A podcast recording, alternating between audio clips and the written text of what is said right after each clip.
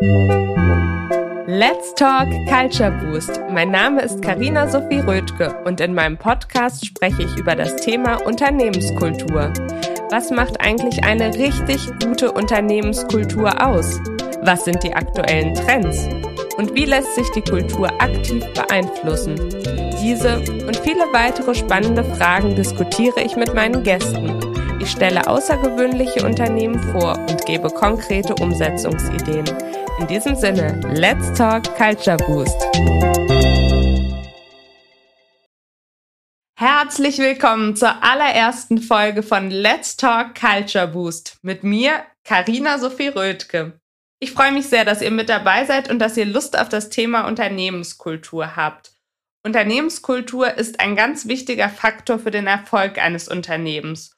Umso mehr freue ich mich, diesem Thema einen eigenen Podcast widmen zu können und dieses Thema mit interessanten Gästen zu diskutieren. Also, let's talk Culture Boost.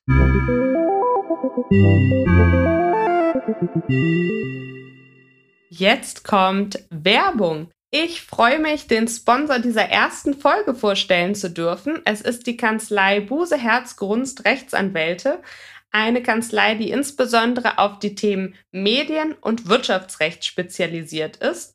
Und diese Kanzlei verfügt über Standorte in Berlin und Hamburg, ist aber bundesweit tätig. Ja, und ich bin selbst überzeugt von der hohen Qualität äh, der Rechtsberatung, denn die Rechtsanwälte sind echte Spezialisten auf ihrem Gebiet.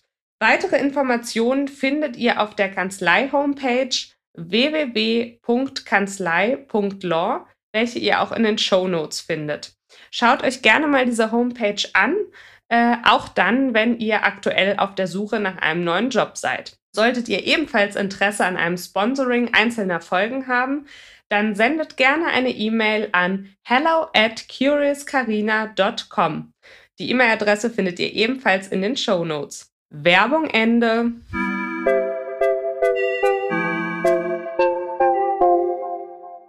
Das Thema dieser ersten Folge ist Compliance Culture Benchmarking. Dieses Thema möchte ich erst einmal ein wenig einordnen. Und zwar ist die Compliance-Kultur ja ein Teilbereich der Unternehmenskultur und sie wird in jedem Unternehmen unterschiedlich ausgeprägt sein. Das Ziel ist natürlich, eine möglichst starke und robuste Compliance-Kultur im Unternehmen zu etablieren.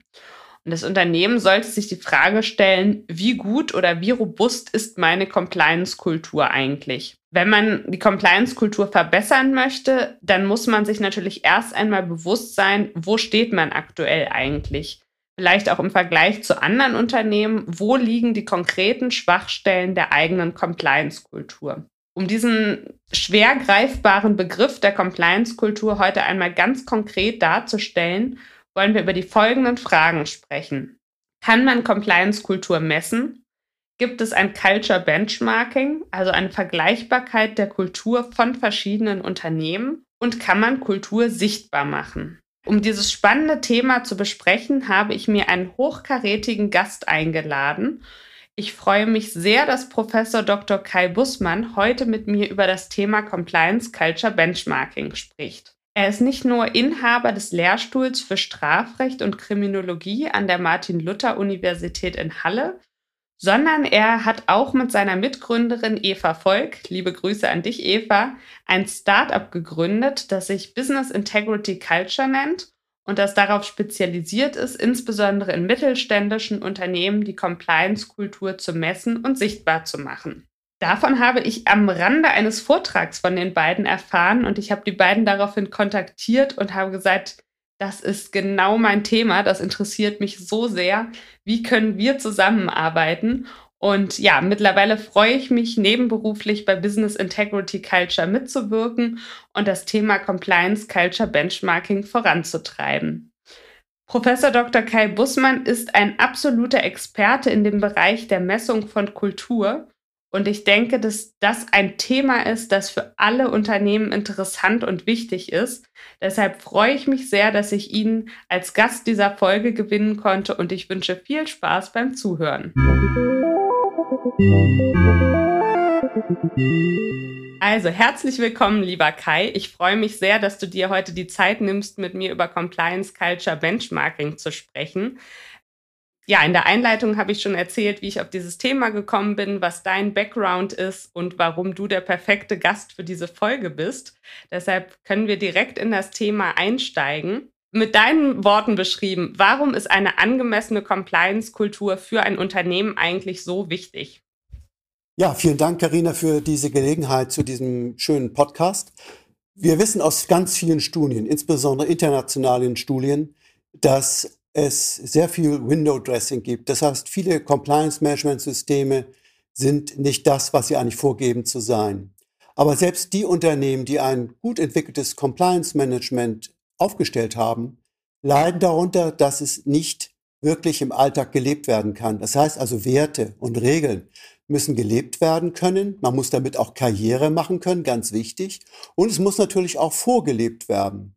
Und dazu sind ganz wichtig Kommunikationskampagnen Unternehmen, aber auch Schulungen, denn irgendwie muss das ja sozusagen in das Unternehmen hineingetragen werden und oft müssen alte Routinen neu geschrieben werden, neu bewertet werden und die Beschäftigten müssen lernen, dass sich diese Regeln und Werte auch in ihrem Geschäftsalltag durchaus bewähren und dass sie keine Nachteile davon haben. Das ist alles nicht selbsterklärend. Dazu bedarf es also sehr intensiver Schulung. Super, ja, das hast du sehr anschaulich beschrieben. Da bin ich ganz bei dir. Ähm, wie würdest du denn eigentlich eine starke Compliance-Kultur beschreiben? Also was zeichnet eine richtig gute Compliance-Culture denn aus? Ja, das Ziel einer Compliance Culture ist, eine Compliance Awareness zu schaffen. Das heißt, die Beschäftigten müssen genau wissen, was sind die Grenzen, was sind die Spielräume und welche Werte sind jetzt in diesem Unternehmen ganz entscheidend, um Compliance als Ziel zu erreichen. Und dazu bedarf es natürlich nicht nur der Schulungen und der Kommunikationskampagnen, sondern auch, wie auch allgemein bekannt ist, des Toned from the Top. Denn ohne die Unternehmensführung, die auch sichtbar dahinter steht, kann das Ganze ja gar nicht funktionieren. Das ist eigentlich selbsterklärend. Aber darunter gibt es eine ganze Reihe unterhalb der Unternehmensführung ähm, weiterer Management-Level und wir nennen das dann Ethical Leadership. Das muss also auch vorgelebt werden auf den nachfolgenden Rängen. Und das geht ganz runter bis zum Vorarbeiter, muss sozusagen, müssen die Werte, die Regeln äh, des Unternehmens vorgelebt werden können und im Alltag sich auch bewähren. Das ist ganz wichtig. Wir brauchen also Werte auch wie Fairness, Offenheit, Regeltreue und natürlich auch ein Commitment zum Unternehmen. Wenn das Betriebsklima angeschlagen ist, kann Compliance zum Beispiel auch gar nicht funktionieren. Also es sind eine ganze Reihe durchaus anspruchsvollere Aufgaben, die ein Unternehmen zu leisten hat, jenseits des Aufstellens von Regeln und von Schulungen und von Kommunikationskampagnen. Es muss sozusagen in der Breite des Unternehmens ausgestrahlt werden und überall gelebt werden können. Ja, super. Das finde ich auch sehr spannend, dass du dieses Thema mit dem Bereich Ethical Leadership verknüpfst. Ähm, wenn wir jetzt nochmal von dem Bereich Compliance-Kultur quasi nochmal in den Unterbereich Whistleblowing-Culture oder Speak-up-Culture eintauchen wollen, weil das Thema gerade eine ganz große Relevanz hat, äh, eine ganz große Aktualität hat, weil das Hinweisgeberschutzgesetz ja in Deutschland umgesetzt werden muss. Ähm, da würde ich nochmal mit dir gerne im Detail besprechen, ja, was, was, müssen, was müssen denn für Rahmenbedingungen in einem Unternehmen geschaffen werden, dass ein Hinweisgebersystem tatsächlich effizient genutzt wird? Dazu muss man zuerst wissen, dass Compliance Culture nicht gleich Whistleblowing Culture ist. Denn die nach dem, sagen, eine Awareness zu haben, was ist compliant, heißt ja nicht auch gleich, eine Bereitschaft, eine Motivation zu haben, auf Fehler hinzuweisen oder gar diese dem Unternehmen und den Verantwortlichen zu melden. Dazu bedarf es einer besonderen Whistleblowing Culture. Das fängt mit Trivialitäten an. Es muss, wie wir aus vielen Studien wissen, ist das keine Selbstverständlichkeit, eine Kenntnis geben. Gibt es überhaupt ein Hinweisgebersystem? An wen sollte ich mich zuerst wenden? Was sind die Bedingungen? Was sind die Konditionen? Was muss ich befürchten oder eben gerade nicht befürchten. Und dann auch vielleicht etwas trivial, muss die Zugänglichkeit des Whistleblowing Systems äh, auch äh, kommuniziert worden sein. Es muss bekannt sein.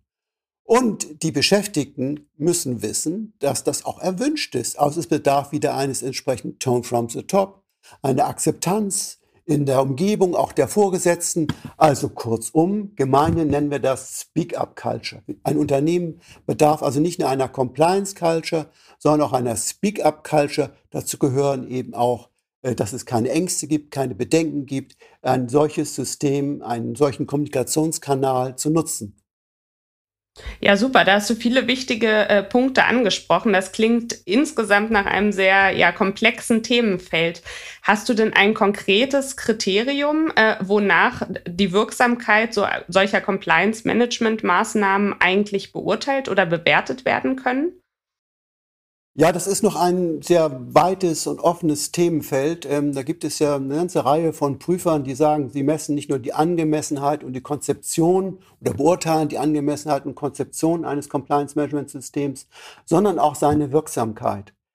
Aus Sicht der Kriminologie, aus Sicht der Forschung zum abweichenden Verhalten, und darum geht es ja bei Compliance-Verstößen, gibt es eigentlich nur ein oder zwei wichtige zentrale Kriterien, nämlich kommt es auch im Dunkelfeld zu Verdachtsfällen. Also wie viele Fälle beobachten die Beschäftigten in ihrer unmittelbaren Umgebung? Und wenn der Anteil sehr hoch ist, und der kann durchaus 50 Prozent und höher sein, dann wissen wir, dass Compliance noch nicht funktioniert hat. Denn in aller Regel, gerade bei den Unternehmen, die eine schwache ähm, Whistleblowing-Culture haben, sind viele Verdachtsfälle gar nicht gemeldet worden häufig nur ein ganz kleiner Teil. Das heißt, das Dunkelfeld ist sehr, sehr groß. Im Hellfeld sieht der Compliance Officer oder die entsprechenden ähm, Positionen und Funktionen nur die angezeigten Delikte. Und da kann auch die Aufklärungsquote sehr hoch sein, aber eine hohe Aufklärungsquote auf der Basis von einigen angemeldeten ähm, Compliance-Verstößen bedeutet nicht, dass dahinter ein sehr großes Dunkelfeld sich versteckt. Also nur durch eine Befragung der Beschäftigten zur Anzahl ihrer Wahrnehmung von Verdachtsfällen und ihrer Bereitschaft, diese Fälle auch zu melden und auch tatsächlich gemeldet zu haben, kann man ungefähr abschätzen, wie wirksam ein Compliance Management ist. Es ist jedenfalls sehr viel zuverlässiger als allgemein an Hellfelddaten das abzuschätzen oder anhand mehr so formaler Kriterien, ob Schulungen durchgeführt worden sind, ob da auch eine Zufriedenheit herrscht oder mit wenigen Face-to-Face-Interviews einige wenige Befragte äh, gehabt zu haben, das reicht meistens nicht. Man muss dann schon wirklich eine Befragung durchführen, so wie wir es ja auch kennen äh, bei Studien zum, ähm, ja, zum Personalmanagement, zum Betriebsklima.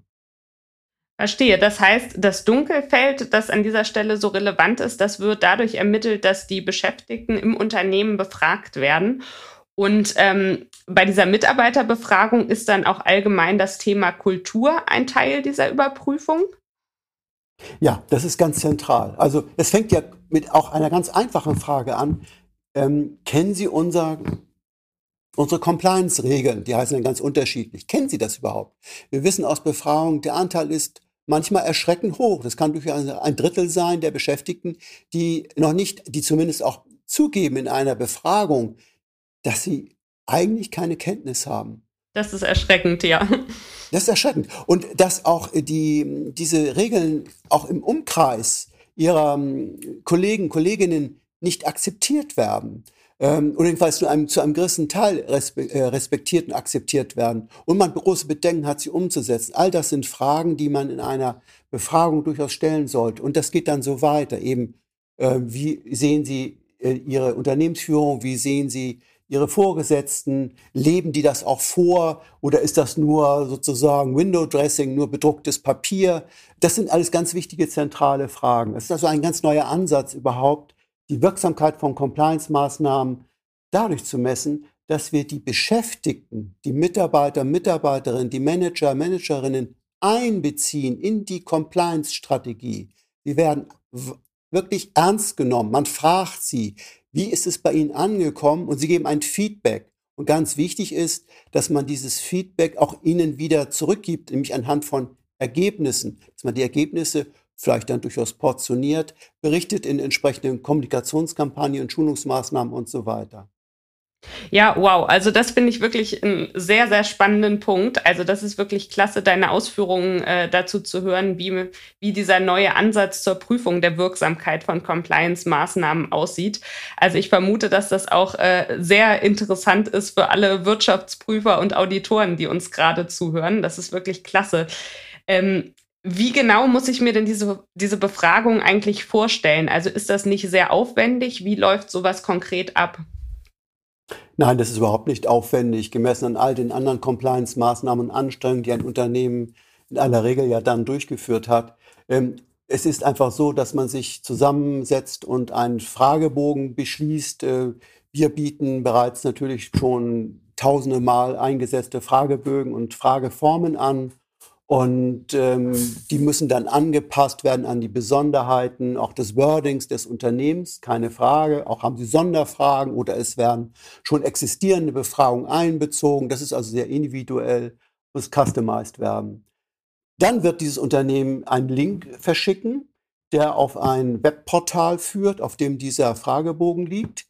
Äh, das kann auch über Smartphones geschehen. Die müssen also nicht alle einen eigenen Rechner haben auf dem Schreibtisch. Die können auch irgendwo am Band stehen, im Arbeitsumfeld sein. Ein Smartphone haben ja die meisten äh, Beschäftigten. Und äh, dann können Sie innerhalb kurzer Zeit einen Fragebogen ausfüllen. Der liegt so um die plus minus zehn Minuten, je nach ähm, Bedarf auch des Unternehmens, was Sonderfragen angeht.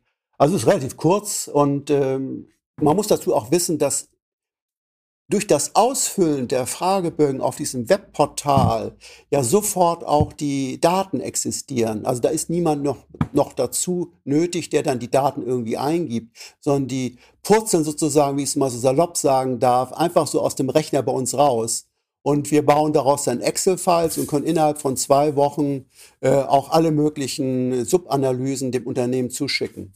Wichtig ist, dass durch dieses Verfahren äh, die Anonymität ja gewahrt wird, denn wir erheben keine äh, Personen, äh, persönlichen Daten. Wir erheben, erheben, häufig auch noch nicht mal das Geschlecht, um dort auch ähm, gewisse ähm, Risiken auszuschließen. Die Rücklaufquote ist allgemein relativ hoch. Liegt so bei um die 50 Prozent plus minus.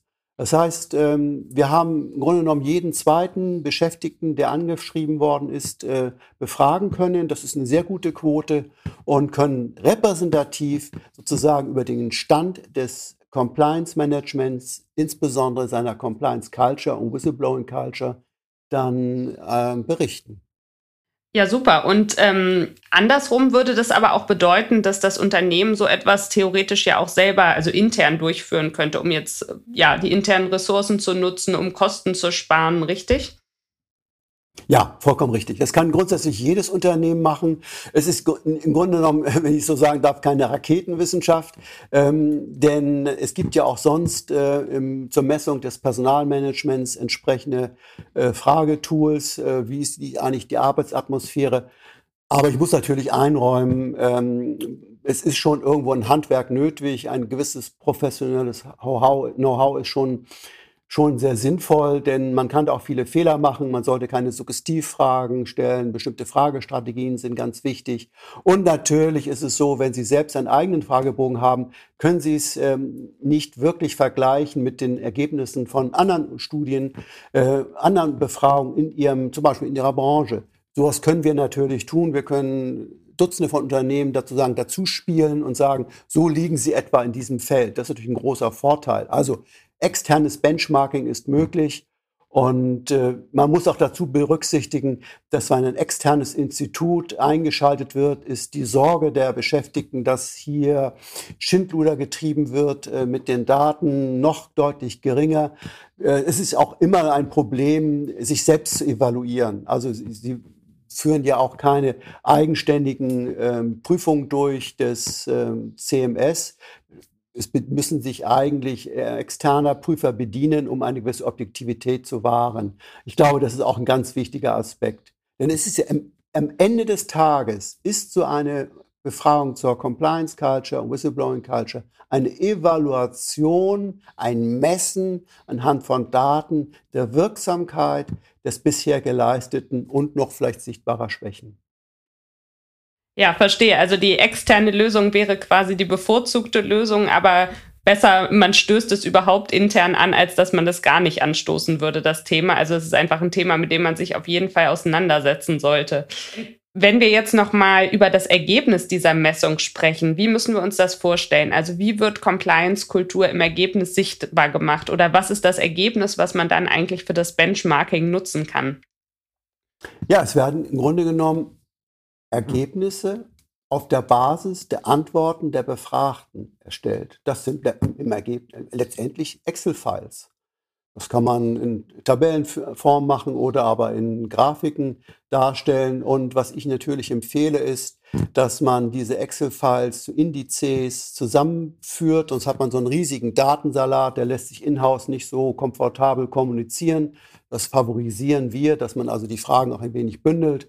Dann hat man dann auch äh, bestimmte ja, Fragendimensionen zusammengefasst und das kann man dann in-house zwischen den verschiedenen Vergleichsgruppen, also nach Management-Level, nach Regionen, nach Geschäftsfeldern und so weiter, sehr schön gegenüberstellen. Und man sieht dann auch, dass man vielleicht in Asien doch noch Schwachpunkte hat, wie es meistens in unseren Befragungen ist. Äh, aber zu Hause in Deutschland sieht es schon ziemlich gut aus. Äh, und dann weiß man auch genau, wo, an welchen Stellen es hakt. Hakt es mehr am Compliance? äh, einer Compliance-Kultur oder ist es mehr ein Problem der Whistleblowing-Culture, was die Regel ist. Ist meistens mehr die Whistleblowing-Culture ein Problem, gerade auch in, zum Beispiel in China oder in Asien generell. Das hat auch was mit der Landeskultur zu tun. Das wissen Sie dann ganz genau. Und wenn Sie es noch spiegeln mit anderen Unternehmen außerhalb, wissen Sie eigentlich, wie gut Sie darstellen.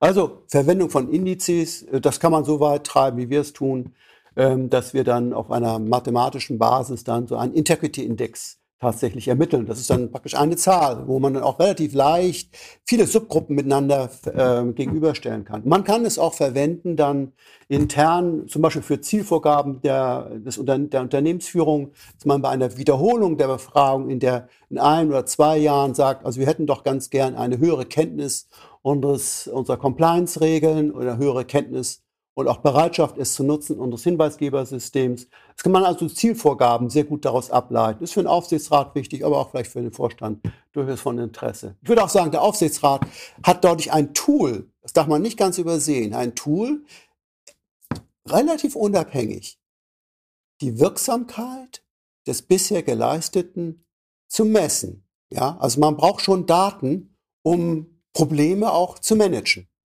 Ja, super. Also das heißt im Ergebnis, wir können Compliance-Kultur tatsächlich sichtbar machen mit so einer Messung oder mit so einer Befragung von den Beschäftigten. Ja, klasse. Ähm, ich würde dann gerne noch einmal den Blick in die Zukunft äh, wagen. Und zwar, was ist denn deine Prognose? Also wie entwickelt sich dieser ganze Bereich, der, die ganze Compliance-Branche, aber ganz speziell eben auch der Bereich Compliance Culture? Wie sieht das in Zukunft aus? Also ich glaube, wir haben jetzt eine Phase durchlaufen, wo die meisten Unternehmen ein Compliance-Management-System auch international ausgerollt haben. Es formal steht es und es haben sie auch erste ja, kulturelle Aspekte entwickelt. Das heißt, es wird auch zunehmend mehr, je nach Unternehmen und Branche unterschiedlich, auch gelebt. Und wir werden jetzt immer mehr die Frage stellen nach der Wirksamkeit. Wo müssen wir noch nachsteuern? Wo können wir vielleicht auch einsparen? Brauchen wir weiter so viele Schulungen? Ist es, hat sich schon das Wissen gesetzt? Ist es schon verinnerlicht worden? Also heißt, wir werden die Frage nach der Wirksamkeit stellen und ich sehe aus, auch aus empirischer Sicht keine andere Lösung. Ähm, das kann nicht ein externer Prüfer einfach so vom grünen Tisch aus anhand von einigen Compliance-Materialien entscheiden. Wir müssen die Beschäftigten fragen, wie nehmen sie ihre Unternehmenskultur durchaus sehr differenziert wahr? Das ist die Realität. Das wird gelebt. Nicht das, was man glaubt, und was man bislang geleistet hat und eigentlich auch verdient hat, sondern das, und das ist ja einfach auch zu verstehen, was angekommen ist bei den Rezipienten, bei denen, die wir ja eigentlich als Zielgruppe vorsehen. Und man darf ja auch nicht ganz übersehen, das muss ja auch im Geschäftsalltag gelebt werden, im Wettbewerb, ja. Und ähm, das muss sich bewähren. Und da werden manche Abstriche gemacht, wie wir wissen. Und deswegen bedarf es so einer Befragung die eben Anonymität voraussetzt, Repräsentativität voraussetzt, leicht zu handeln ist. Innerhalb von zehn Minuten hat man einen, innerhalb von wenigen Testfragen. Man braucht nicht so einen riesen Datensalat. Man braucht nicht 50 Minuten lang Fragen. 10, 12 Minuten, 15 Minuten maximal, mehr darf es nicht sein, reicht aus, um überhaupt ein Gefühl dafür zu bekommen, ja, hier haben wir viel geschafft, aber da haben wir noch Schwächen. Also ich glaube, das wird in Zukunft das Thema sein und wir werden auch immer mehr die Frage nach dem Dunkelfeld stellen. Also, wir haben Hellfeldergebnisse, äh, aber wie sieht es eigentlich darunter aus? Ist es überhaupt groß? Und anhand äh, derartiger Befragung kann man das relativ gut abschätzen, ob man sich entspannt zurücklehnen kann oder doch sehr aufmerksam nochmal nachsteuern muss. Also ist wirklich eindrucksvoll und zeigt einfach ganz deutlich auf, wie viel Potenzial einfach in diesem ganzen Bereich noch steckt, also auch Potenzial zur Weiterentwicklung. Und ja, ich bin wirklich gespannt, wie sich dieser Bereich Culture Benchmarking weiterentwickelt und auch wie wir dann in Zukunft äh, die Wirksamkeit unserer Compliance-Maßnahmen alle überprüfen werden. Ähm, wirklich klasse. Ganz herzlichen Dank an dich, Kai. Als Fazit würde ich gerne mit einem Zitat von Peter Drucker enden, denn das passt einfach so gut zu dieser Folge. Und zwar, if you can't measure it, you can't manage it.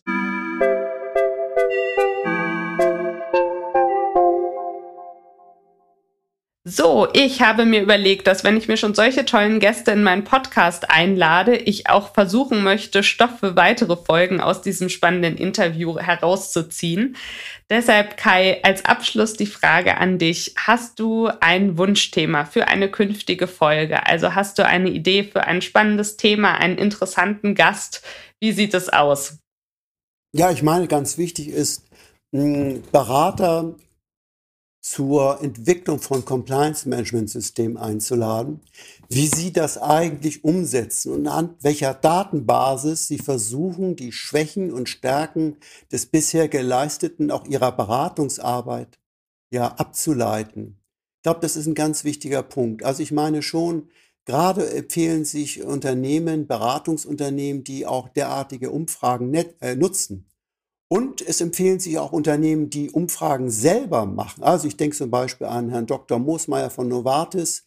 Äh, es gibt viele andere Unternehmen, von denen ich weiß, ähm, dass sie derartige ähm, Beschäftigtenbefragungen durchführen, ähm, einfach von ihren Erfahrungen berichten und auch, wie sie das sozusagen umsetzen, auch in-house kommunizieren.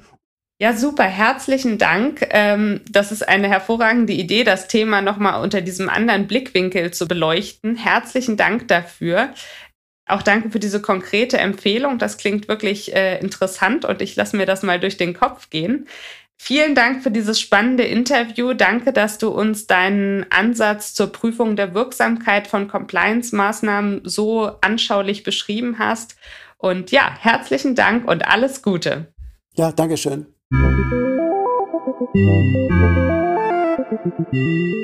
Das war sie auch schon, die erste Folge von Let's Talk Culture Boost. Ich hoffe, sie hat euch gefallen. Mir hat es auf jeden Fall sehr viel Freude gemacht und ich würde mich freuen, wenn ihr das nächste Mal wieder mit dabei seid. Schreibt mir gerne euer Feedback, eure Themenvorschläge und bewertet den Podcast zum Beispiel auf Spotify. Und um noch einen kleinen Ausblick auf das nächste Mal zu geben, in der nächsten Folge spreche ich mit meinen Gästen über das Thema Corporate Culture and Change. Am Beispiel eines sehr interessanten Unternehmens, das hier noch nicht verraten wird, sprechen wir darüber, wie Veränderungen wie zum Beispiel die Pandemie oder auch ein Börsengang die Unternehmenskultur beeinflusst und verändert. In diesem Sinne, let's talk Culture Boost.